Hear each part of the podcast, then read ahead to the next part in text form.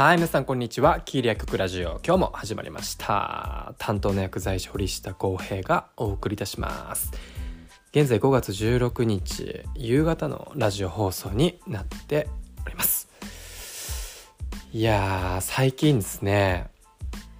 あの前のラジオ放送でも言ったんですけど、今英語の勉強を始めてるんですよ。実は。はい。もう今33歳。今更英語とかね思う方いらっしゃると思うんですけども、まあ、僕自身もね本当にそう思うんですけどなんだろうこう10年後先の投資みたいな感じで、まあ、特に今学び直しっていう言葉が結構こうブームだったりもしていてこう、まあ、家庭を持ったりとか、まあ、仕事が忙しくなったりとか、まあ、する中でこうなかなかこう自分に時間がないというか自分の時間を作る難しさっていうのもあるんだけれどもその少ないその時間をじゃあ何に当てていくかっていうのがやっぱりこう、まあ、30代って結構大事なんじゃないかなと、まあ、個人的にねちょっと思っているところなんですよ。で、まあ、前のラジオをたどっていただければ分かるんですけど、まあ、僕自身結構こう感性豊かというか、まあ、いろんな情報っていうのがこう自分に入ってきやすいタイプでもあってまあそこでなんかこういろんな優れた方がいればいるほどこうあ自分全然頑張ってないとかなんかいろいろこう落ち込むことも結構あるんですよ。まあ今現代社会で結構あるあるだとは思うんですけどもなんだろうこう自分の成長が止まっていると感じた瞬間にすごくストレス感じるみたいなだかそういうタイプで昔からだから結構こう頑張るとか努力するとか何か新しいことに挑戦するっていうのは比較的こう慣れてるというか昔からそういう習慣は結構ついているんですけれどもやっぱりこう常にこう何かにチャレンジしたいっていう気持ちはやっぱり常に持っているんですよね。まあ、だからこう芸能人とか、まあ、スポーツ選手でいうと、まあ、本田圭佑さんとかすごく昔からねあの発言だったり、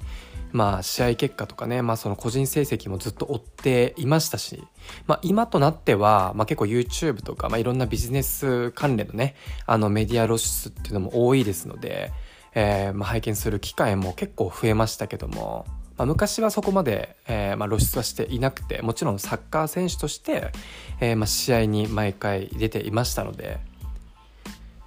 なので結構、まあ、個人的に好きなんですよ。なので、まあ、本田圭佑さんが好きって言ったらなんか皆さんの分かると思うんですけど大体こんな感じなんだなみたいな。そう松岡修造とかねあの人あの昔で言うとねああいう熱い人間が、まあ、個人的に好きっていうか、まあ、努力を惜しまない人があ、まあ、好きなんですよ。なので、まあ、そういうロールモデルを昔からこうちゃんと見て、まあ、自分もそうでないといけないみたいなね、まあ、そういう人なんですよ。でまあいろんなものに、えーまあ、12年前からプログラミングだったりいろんなことを勉強したんですけども、まあ、その中でこうなんだろうなこう自分の好きなものとか得意なものっていうのがなんとなくこう分かり始めてきてじゃあそこをもう少しこう深めていこうっていうふうに思ったのが、まあ、昨年だったんですよ。でそれがたまたま英語だった。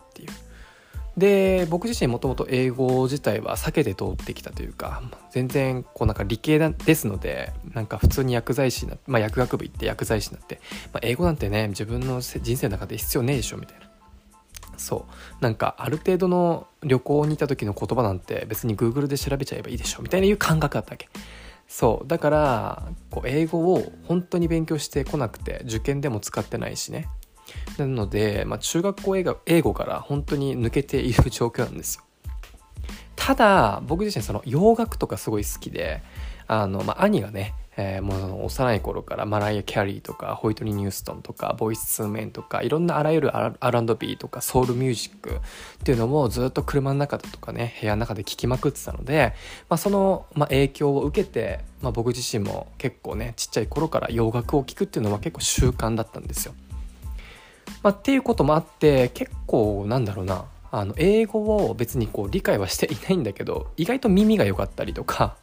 あのなんか聞き取れたりとかね。あの初心者の中ではね。そう。まああのまあ母親も英語が昔から好きであの海外に留学しに行ったりとか本当に60歳超えてからあのいろんなとこに留学したりとかね。本当にまあすごいんですよね。活動家というか。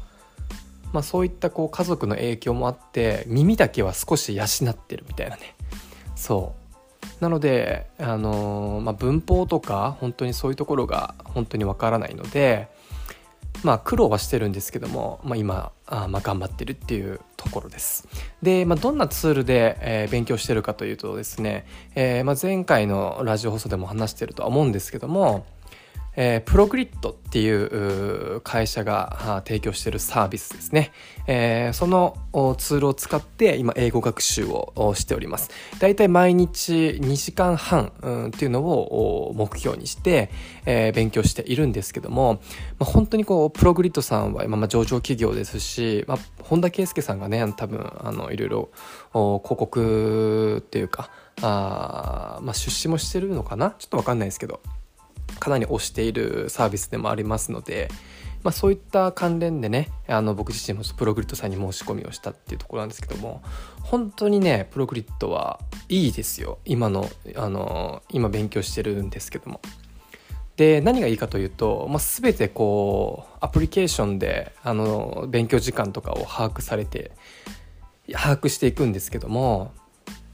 でそのアプリをね、えー、2つ取らないといけないんですけども、まあ、1つま学習の計画を立てていくアプリででその自分でしっかりこう時間をこう何時か何時にこれを勉強するとかいう予定を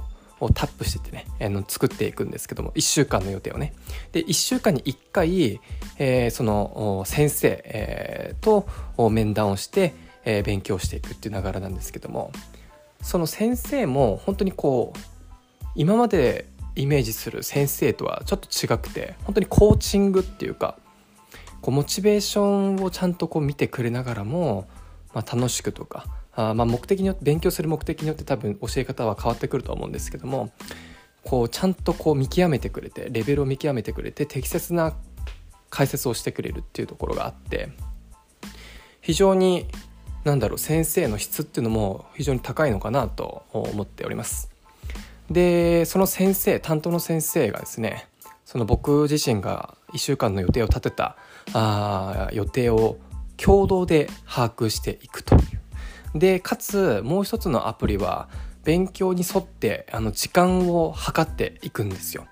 なので目に見えてこう今自分が目標2時間半勉強するっていうふうに設定すれば残り何分っていうのがこう数字として現れてくるのでああとこれぐらい勉強しないといけないとかあこれが足りてないとかっていうふうに こう精神的に結構来るっていう、まあ、かなりハードなんですよ正直。あの仕事してる方とかね、まあ、一日何もしてない人からするとね時間はあると思うんですけども、まあ、皆さんほとんど仕事してるじゃないですか。で家庭を持ったりするとやっぱり自分に残された時間っていうのが、まあ、分かるわあの限られてるじゃないですか。その限られた時間を英語に費やすわけですから結構きついですね。うん。なので朝、まあ、僕の場合はあもう朝6時半から1時間っていうふうにまず単語の勉強するってもうセッティングしているので、まあ、そこでこう時間をねあのポチって押したらもう時間単語の勉強っていうね時間がこうどんどん過ぎていってでそれをあの先生先生もねあこの時間にもう時間が始まったっていうのはもう共同でこう把握されていくので本当に勉強していないと全部数字で全部上げられるっていうね。そう。で今単語の勉強をしてお昼休みに、えー、シャドーウィングっつってまたそのプログリッドが提供してるアプリにですねいっぱいあのシャドーウィングのテキストがいっぱいありましてでシャドーウィングって何って思う方いらっしゃると思うんですけどもちょっとこうねやり方は割愛しますけどもそのテキストを、まあ、音声を共にね、えー、真似て話して話していくんだけどまあほら英語特有のこう連結する言葉がちょっと変わったりとかするじゃないですかあナチュラルなこう英語っていうのは。まあ、日本人はこう片言片言でこう言葉言葉を話してしまうんですけどもやっぱり自然なこう英語流暢な英語っていうのはこう連結するとこの t の部分を発音してないよねとかいろいろあるじゃないですか、まあ、そういうところも詳しくねもし詳しくあの検索をされるっていうことなんですけども、まあ、とにかくその文章をですね音声とともに練習をすると。で最終的に、まあ、あのボタンを押せばですね録音機能がついてましてで録音する時はそのクリプトが表示されないんですよ。テキストが表示されなくなっちゃう。なので本当に耳で聞きながら一緒のまあちょっとこう少し遅れて、えー、シャドーイングをしていくと。でそれを担当の先生に、まあ、ボタンをね押せばね送信ができるので録音した音声を先生に送る。で大体その日もしくは次の日ぐらいに添削をされて、えー、帰ってくると。でその添削をまた読んで、えー、発音するところをちゃんとこう直してで再度1日1回同じ課題を大体23日ずっと繰り返してシャドーイングをしていきます。で OK が出れば次のステップっていうので大体1週間に2つの課題のテキストっていうのをシャドーイング練習をしていきます。でそれを毎日で、えー、送っていくんですけども、まあ、これもね大体あの簡単っぽく見えるかもしれないですけど結構難しいですよ。うん。なのでえー、僕自身はお昼にねだいたい30分から1時間かけてシャドーイングの練習をしております、まあ、今日も送ったしね。はい。ですぐもう添削帰ってきてわあ難しいなみたいな思いながら。はい。でお昼が終わってから、まああのまあ、仕事の時間を見ながらもですね、えー、文法の勉強を進めていくと。それはプログリッドさんから送られてきたテキストを使って、えーまあ、英文法、まあ、中学校のね英文のあの復習っていう形なんですけども、まあ、そこを自分で勉強してわからないところがあれば先生に聞くと。で僕自身はあの、ね、教室でリアルに会ってあの学んでおりませんので、まあ、オンラインで先生とねやり取りをしていくんですけどもかなり、えー、スムーズにね、えー、連絡が取り合えるので全然オンラインでも大丈夫かなと思っております。まあ、ひたすらこう英会話教室みたいなね、えー、ひたすら喋るみたいなのって本当にこう基礎がないのに喋ってどうすんのっていう感じなのでほらやっぱりこうある場所にどんだけいい種をまこうがどんだけいい水をまこうが栄養素を入れようが植物ってやっぱ育たないと思うししっかりその土をまず耕さないと。場所を耕さないと育っていかないとやっぱり僕自身思っておりますなのでまずはしっかり基礎目標を立てて、えー、身につけていくそれからあ種とか水とかをやって、えー、大きく成長していければなと思っておりますのでまあ目標はあのまあ、プログリットの先生にも言ったんですけども僕自身英語のポッドキャストをよく聞いております。おすすめなのが渡辺直美さんのポッドキャストです。で、 Kevin's English Room っていう、まあ、男の男性のねあのグループのポッドキャストもあるんですけどもその人たちはね本当に早すぎて何言ってるかわからないので、まあ、自分のレベルに合ってないと。なので本当にこう初心者の方は渡辺直美さんのラジオ結構合ってるんじゃないかなと思います。なんか理解できできそうでできないみたいなレベルなんですよね。まだ僕にとって。なので、まあ、そういうラジオであのー、同じタイミングで笑いたいみたいな。まあ、特に今日本に住んでるんでこう英語を使う機会ってほとんどないじゃないですか。なので、まあ、もしこれが英語に住んでいる場所であれば、まあ、基本こう英語とこう、ね、関わる機会があるので、まあ、それが練習になるし耳が養っていくと思うんですけども今特にないですので、まあ、そうやって常にこうラジオとかでね、えー、なんか会話形式で英語を聞いて同じタイミングで笑って逆にこっちが投げかけてみるみたいなちょっとこうそういうこうイメージみたいなあイメトレみたいなことを日々してるんですけども、まあ、目標としてこの34ヶ月の目標としてはよりこう理解をしていく同じタイミングで笑いたいとか、まあ、そういうのを目標にしております。なのであそう長期的にね1年後だ。そうまずこの34ヶ月で大体こう基礎固めっていうのをある程度こうね復習がてらちゃんと身につけていって1年後の目標としてはそういうラジオで話してる内容をちょっと理解したいっていう。でそれがね、まあ、5年10年経った後にえー、まあ、外国の方と、まあ、心と心が通じ合える英語で話し合いたいっていうのが、まあ、僕の目標になっております。で、かつ自分の子供にはもう英語の教育っていうのはもうマストだと思っておりますので、ね、あの、英語の教育させてるのに親が英語喋れないんだとね、恥ずかしいですので、まあ、しっかり英あの英語の教育を子供にさせる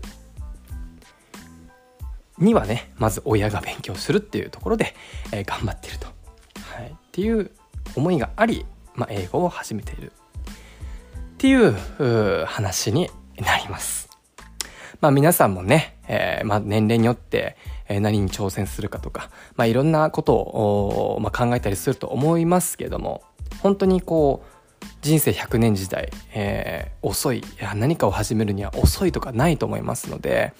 まあ、常にね、え、何か新しいことにチャレンジしてもう合ってなければやめればいいと思うんですよ。でそのねプロセスがやっぱり大事だと思いますしそういう挑戦何かに挑戦する姿がねまた誰かの刺激になったりすると思いますのでぜひぜひ何かこう趣味がないとか何かこう最近チャレンジしてないなっていう方がいらっしゃったらね何かこうこのラジオ放送がまたその方の刺激になってくれたら嬉しいなと思います。ということで今日はこの辺で終わりたいと思います。またね